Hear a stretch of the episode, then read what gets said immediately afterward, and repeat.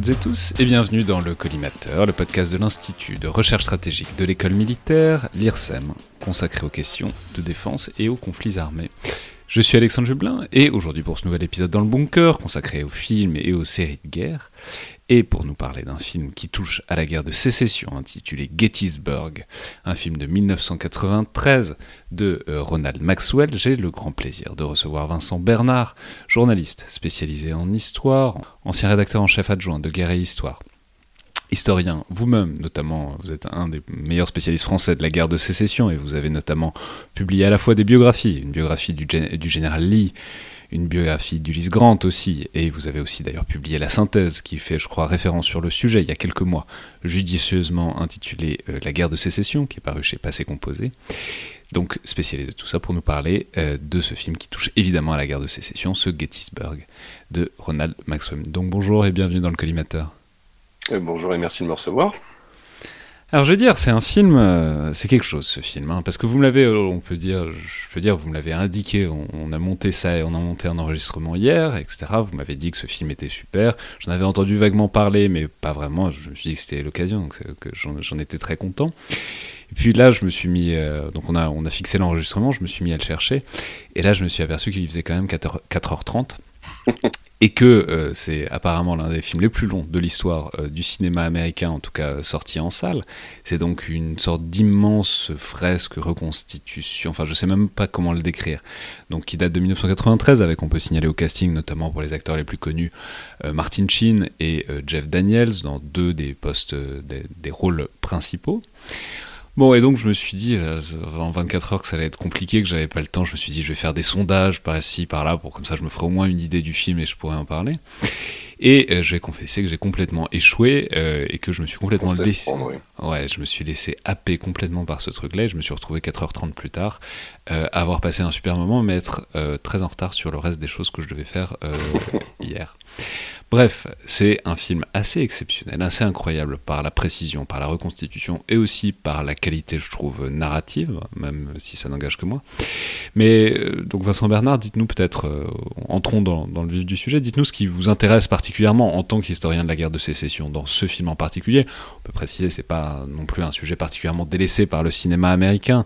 On avait parlé euh, à ce micro dans ce format de, de Glory d'Edward Zwick avec André Loez il y a longtemps maintenant. Enfin bon, des films sur la guerre des sécessions, il y en a un paquet, mais celui-là, il sort quand même du lot, donc euh, dites-nous peut-être ce qui vous a intéressé, ce qui vous a motivé, disons, à nous en parler. Euh, moi, je m'intéresse à la guerre de sécession depuis bien plus longtemps que la, la sortie de ce film. en tout cas, euh, quelques années avant, ce qui date quand même de 93, donc c'est quand même pas dire.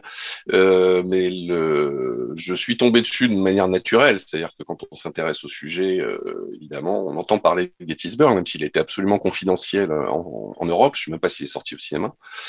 Euh, et c'est c'est tout simplement un monument, euh, effectivement, un monument de 4 heures, voire, voire plus dans la, dans la version longue. Et c'est un film. Je peux préciser que la, version très longue, qui est celle que j'ai vue, c'est 4h31. A priori, on ne fait pas plus. Et c'est beaucoup, mais c'est très bien. Alors je ne crois pas l'avoir vu d'ailleurs la version très longue. Je me suis contenté de la version euh, classique de, de, 4 heures. Je suis pas sûr de regarder la version 4 heures pour vous dire ce qui a changé entre les deux. Euh, bon, bah, tant pis, je serai obligé de le faire moi-même peut-être.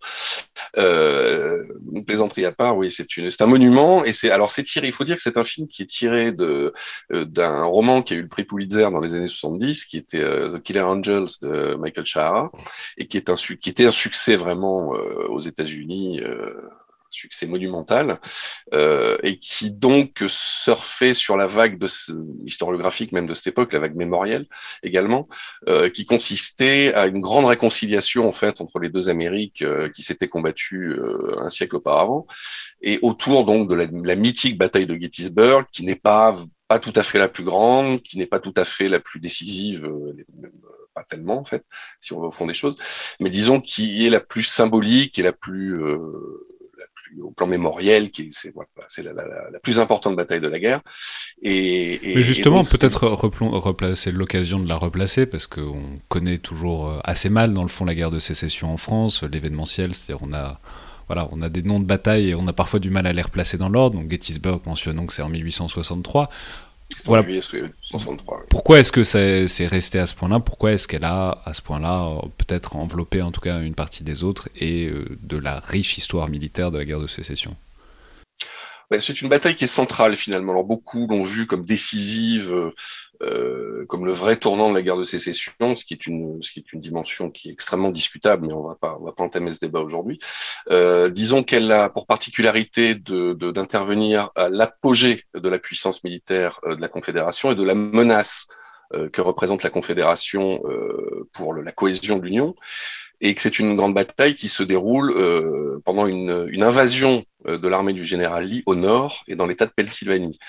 Euh, c'est donc une c'est la bataille la plus meurtrière de la guerre. Elle a fait plus de 50 000 victimes. Euh, donc c'est vraiment en tant que tel un événement militaire majeur et qui intervient euh, également dans un dans un contexte euh, assez particulier. Et un autre élément qui va contribuer à sanctifier j'allais dire cette cette bataille dans la mémoire américaine c'est le fameux discours que va y prononcer Lincoln quelques mois plus tard en novembre 1863 en transformant les lieux en un, un immense cimetière dédié à la mémoire donc des combattants de l'Union. Et, et, et où il va prononcer le fameux discours, le gouvernement pour le peuple et par le peuple, euh, qui font, enfin, qui est un des discours, un des grands discours fondateurs de la de la, la politique américaine et de l'histoire américaine euh, des années suivantes et des décennies suivantes. Donc c'est une bataille qui a un point un poids symbolique extrêmement important. Elle est extrêmement disputée, donc elle est euh, elle est elle a pris une place dans la mémoire qui est démesurée par rapport à son importance réelle. Voilà.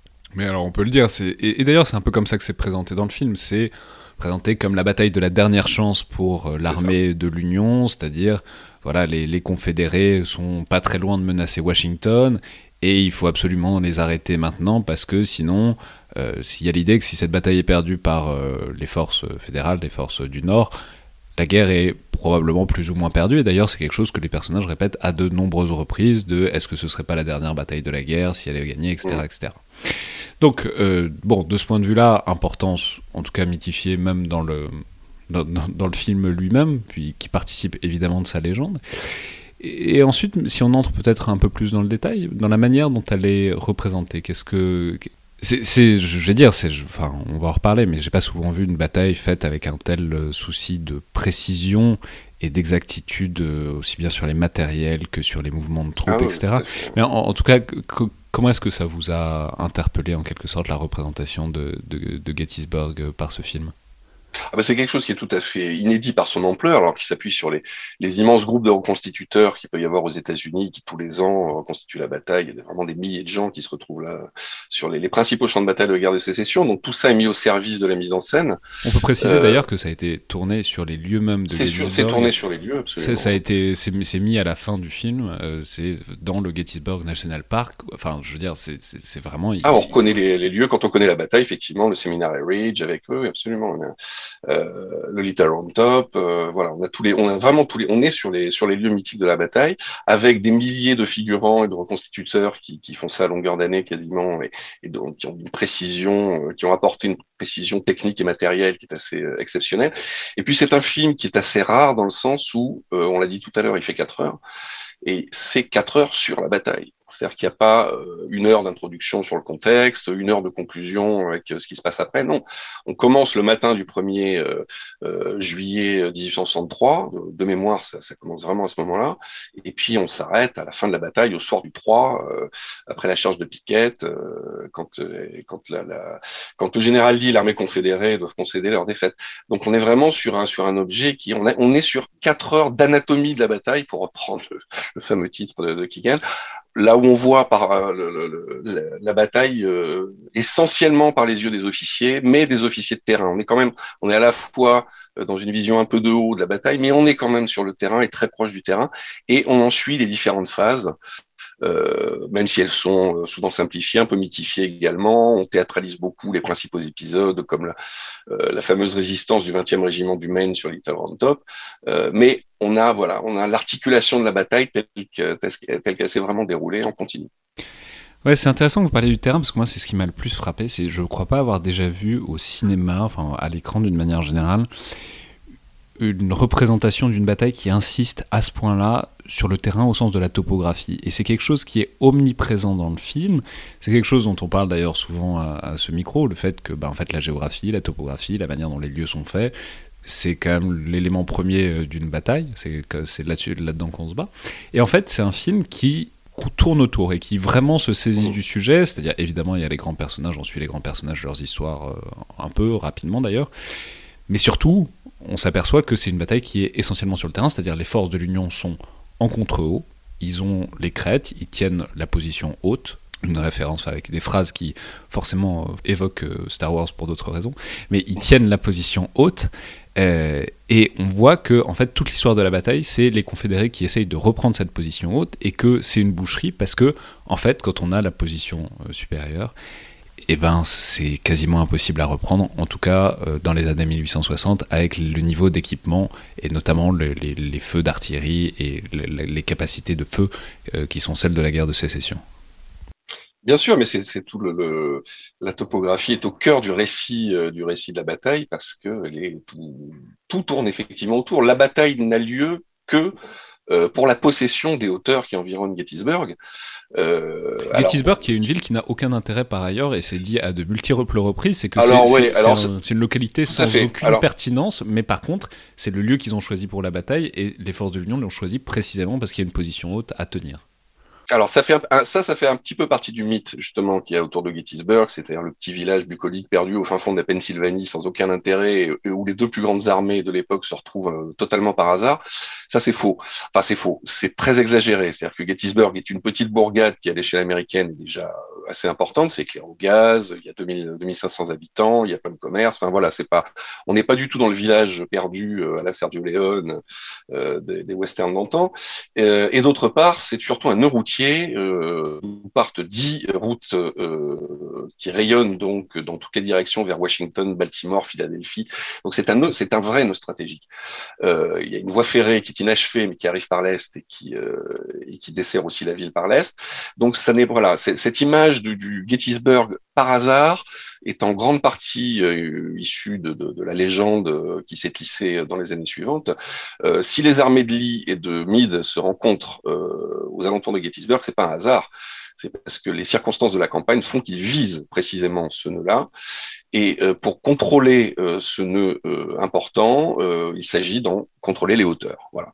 Donc je fais pas, je fais pas le détail des, des débats qui ont eu lieu au cours des, des journées précédentes pour savoir si voilà on envoie des éclaireurs, on passe par là, on passe pas par là. Mais enfin, la question est qui va s'emparer en premier de Gettysburg et de ses hauteurs? Ça c'est quelque chose qui ne ressort pas vraiment dans le film parce qu'encore une fois c'est tiré d'un roman à la base, un roman extrêmement précis, extrêmement travaillé euh, extrêmement sourcé, mais voilà, une vision un peu romanesque de la chose. Donc, euh, les... et pour en venir à votre question initiale, ouais, la topographie est au cœur du, du, du récit parce que euh, quand la cavalerie de Bufford arrive au matin du, du enfin, elle est arrivée la veille. Donc la cavalerie de Bufford, c'est la cavalerie donc unioniste des forces nordistes qui arrive le premier là et qui, je, je résume très grossièrement ce qui est le premier tiers du film, c'est ils arrivent là, ils comprennent que l'armée confédérée va arriver, et notamment l'infanterie, et qu'il faut absolument les retarder pour qu'ils ne prennent pas les hauteurs, parce que s'ils prennent les hauteurs, ça va être très difficile. Pour préserver les hauteurs de Gettysburg. Alors même au départ, l'idée de euh, du général Reynolds, qui est le principal commandant euh, de l'Union, qui, qui, arrive dans la matinée, c'est même de garder les hauteurs au nord de Gettysburg, c'est-à-dire d'arrêter la progression de l'armée de Lee. Euh, ils vont être euh, sévèrement battus au terme d'une journée de combat euh, qui est, qui est extrêmement disputée hein, en elle-même. La première journée de la bataille, c'est pas du tout un prologue ou, ou quelques escarmouches comme on peut éventuellement le, le, le, comprendre dans le film. Non, c'est vraiment une bataille rangée importante et qui s'achève par, un, par une, défaite de, de, deux corps de l'armée de l'Union qui sont obligés de se replier au sud euh, de Gettysburg et sur les hauteurs de Cemetery Hill, Culp's Hill et Cemetery Ridge donc les fameux auteurs que tous ceux qui, s'intéressent un peu à la bataille connaissent, euh, et qui vont être l'enjeu des deux journées suivantes, puisque la question pour Lee va être de savoir est-ce que je me retire pour essayer de livrer bataille autre part, c'est ce que lui suggère son second long street, ou est-ce que je tente le, tout pour le tout en essayant de prendre au piège euh, cette armée de l'Union qui, puisqu'elle est là, il faut bien la, voilà, puisque la, bataille est engagée, il faut la livrer. Donc ça, la, le, comment dire, le débat entre Longstreet et Lee est aussi au cœur du, du, du film, et c'est c'est une, c'est un débat historiographique qui a 150 ans. Ouais, justement, c'est une partie très intéressante de ce qui est représenté. C'est donc le général Lee, euh, représenté magnifiquement par euh, Martin Sheen, qui a quand même un, talent pour représenter les grands chefs euh, qui, est assez exceptionnel. où on voit le général Lee, mais d'ailleurs c'est un peu étrange, on a l'impression qu'il s'enferme dans une sorte d'obsession de prendre cette ville alors, alors qu'il est en position extrêmement défavorable et que ça ne coûterait pas grand-chose de, ne pas faire ça, que euh, ce serait aussi tout à fait possible, c'est ce que lui suggère donc son second Longstreet, d'aller euh, au contraire de fuir la bataille et d'aller menacer Washington. Et en, fait, c'est présenté plus ou moins implicitement comme la bonne solution, euh, la solution qu'il aurait fallu faire. Donc voilà, qu'est-ce que vous avez pensé de cette représentation de ce espèce de dilemme stratégique de Lee et qui donne l'impression que bah, Lee, donc le général Lee qui, qui enchaîne en, fait, qui est sur la, foulée d'un certain nombre de très grandes victoires euh, au sein de, cette première séquence, disons, de la guerre de sécession. Voilà, qu'est-ce que vous avez pensé de cette représentation de Lee comme le chef euh, un peu buté, en l'occurrence, qui réussit pas à percevoir euh, tout l'éventail d'options qu'il aurait à sa disposition? Oui, alors encore une fois, c'est au cœur de, de, de, de, débats extrêmement importants. Alors, euh, les admirateurs de, Lee, euh, sans concession, essayent de, défendre absolument ses, ses décisions. Euh, ceux qui ont défendu Longstreet, au contraire, disent qu'effectivement, il a fait d'énormes bêtises et qu'il euh, qu'il n'a pas compris ce qui se passait. Bon, c'est un écheveau complexe. Moi, je, je prétends pas le résoudre, mais qui est plus complexe que ce qu'on pense déjà. C'est-à-dire qu'il y a un excès de confiance certain comme vous le disiez, après une série de victoires assez retentissantes euh, remportées par son armée. Donc, il, euh, il, a, une confiance pas tellement en lui, parce que c'est pas le genre du bonhomme, euh, mais il a une confiance dans son armée et, il se laisse un petit peu emporter par, cette espèce d'idée que rien ne peut lui résister. Euh, ça, c'est un premier point, ce qui explique aussi le fait que, à partir du moment où il est engagé dans la bataille, il ne la veut pas au départ. Il veut, il veut d'abord concentrer son armée avant de prendre une décision, mais une fois que l'engagement, les circonstances font que l'engagement se déploie, euh, il préfère y aller à fond plutôt que de, de s'arrêter. Et euh, mais il a aussi un plan qui est euh, qui est plus complexe que ce qu'on représente parfois. Euh, on a l'image de la charge de Piquette le troisième jour, hein, la fameuse scène qui alors qui dure dans le film est presque une heure de mémoire. Elle est, extraordinaire cette scène de la. Et, et c'est étonnant parce que c'est vraiment, enfin je sais pas, moi ça m'a fait penser à des images de la guerre de 14 parce oh, que il y a un truc de, on envoie les, les, hommes à la boucherie, les, les, les, les soldats de l'Union sont bien retranchés en contre-haut et on en voit quand même vague après vague se faire laminer par, euh, par le, feu, le feu unioniste. Alors ça, il y, y, a plusieurs aspects à retenir. Il y a effectivement l'ineptie tactique euh, de lancer sur un kilomètre et demi euh, quasiment euh, des brigades bien alignées face à une artillerie, une infanterie de l'Union retranchée. Donc dit comme ça, ça paraît inepte. Et puis sur la réalité du terrain, sur le moment, l'est, mais ça intervient au terme d'un euh, comment dire d'un plan euh, que Lee euh, avait imaginé comme étant euh, j'attaque à l'aile gauche, bon ça marche pas, j'attaque à l'aile droite, donc l'ennemi est obligé d'étirer son son centre et je suis sûr que son centre est affaibli, donc je vais frapper son centre. Euh, il s'est précédé par un barrage d'artillerie, le plus grand barrage d'artillerie de toute la guerre, avec 150 pièces affût contre affût, euh, dont il espère beaucoup. Il espère vraiment que ça, ça va écraser les lignes de l'Union, que ça va lui permettre de, de, de, de réussir son coup. Et en réalité, bah, les artilleurs tirent trop haut, euh, les, les, batteries de l'Union font mine de s'éteindre une à une, comme si elles avaient été mises hors de combat, alors qu'en réalité, elles attendent simplement l'assaut. Donc il y a tout toute une série de circonstances qui fait que cette fameuse charge de piquette euh, apparaît comme une ineptie, comme un massacre, ce qu'elle est, parce que la moitié de la, la division, il n'y a pas que Piquette d'ailleurs, plusieurs autres brigades, on résume ça en charge de Piquette, mais c'est plus compliqué. Euh, et la, à peu près la moitié des effectifs vont y passer. Donc c'est terrible, mais la décision n'est pas si inepte que ça si on prend l'ensemble des circonstances de la bataille.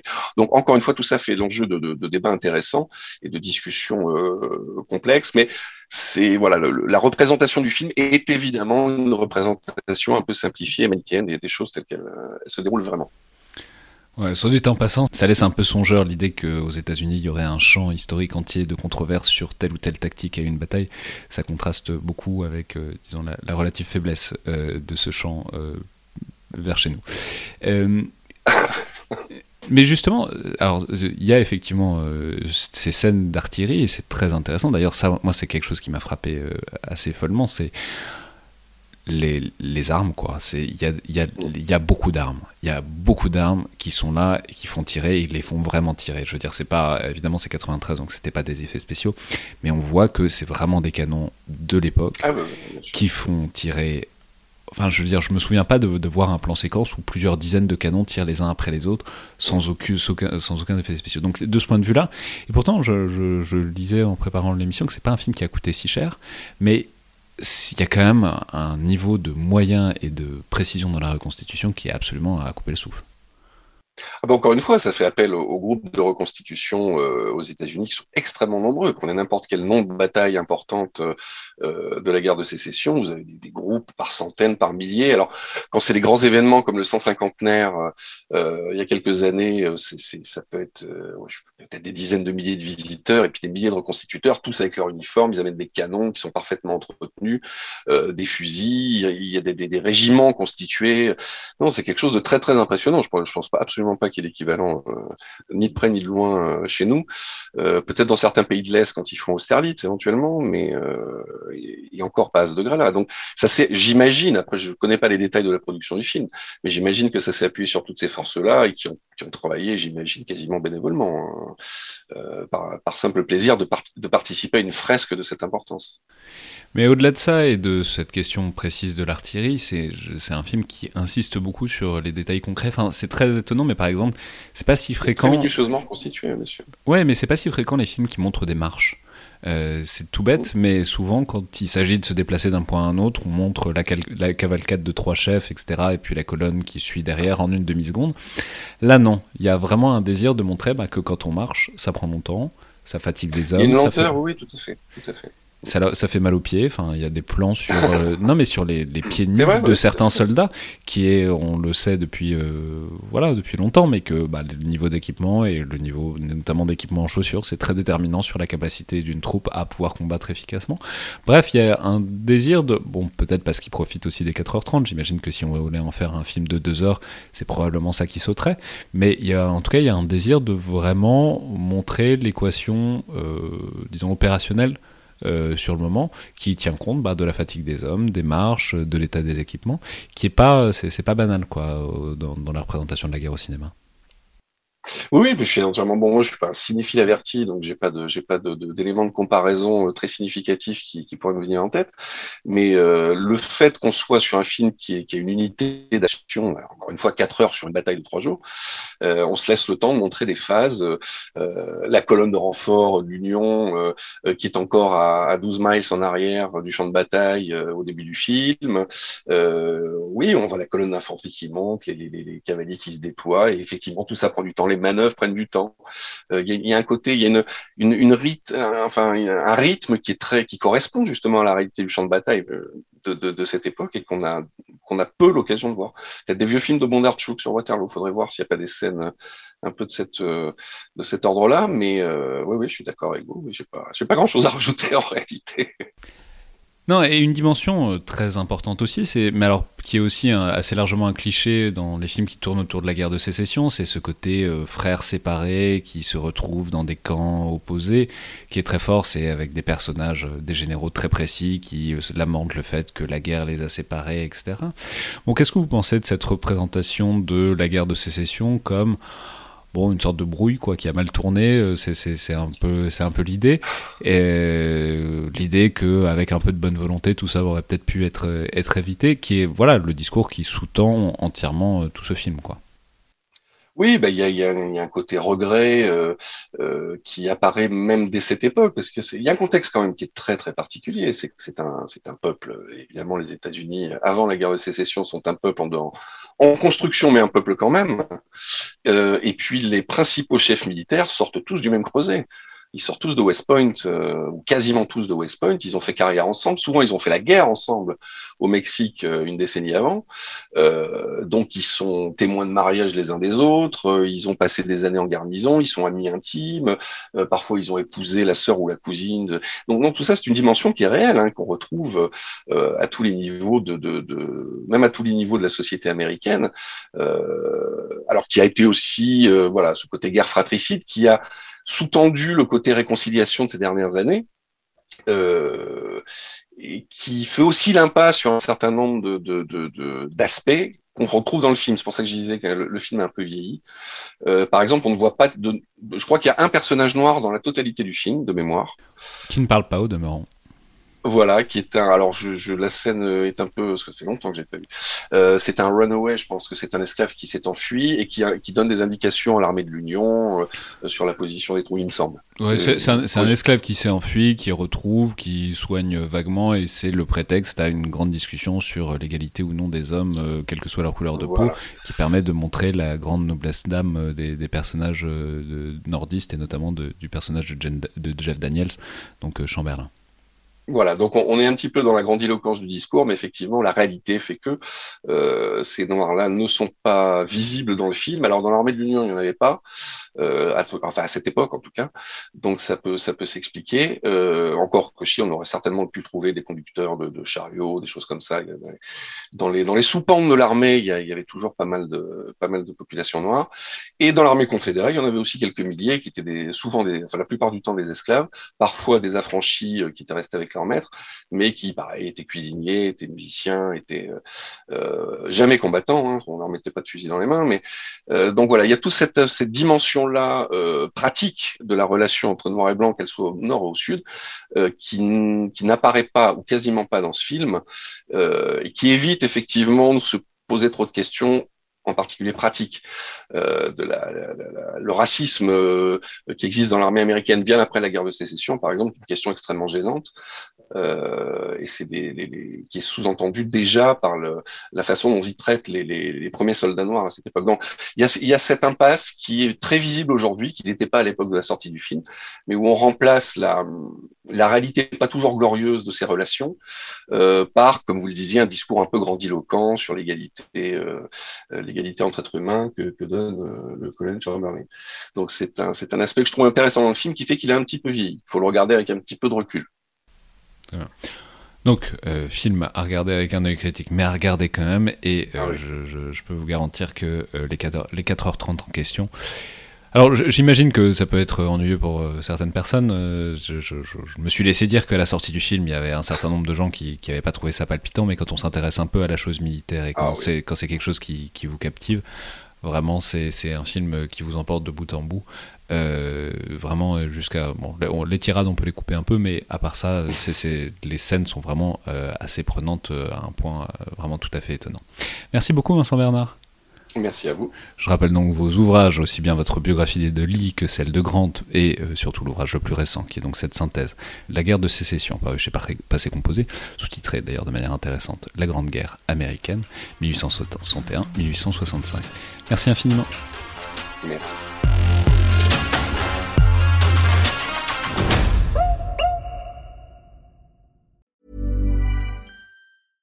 Hey, it's Paige DeSorbo from Giggly Squad. High quality fashion without the price tag. Say hello to Quince. I'm snagging high-end essentials like cozy cashmere sweaters, sleek leather jackets, fine jewelry, and so much more. With Quince being 50 to 80% less than similar brands. And they partner with factories that prioritize safe, ethical, and responsible manufacturing. I love that. Luxury quality within reach. Go to quince.com slash style to get free shipping and 365 day returns on your next order. Quince.com slash style.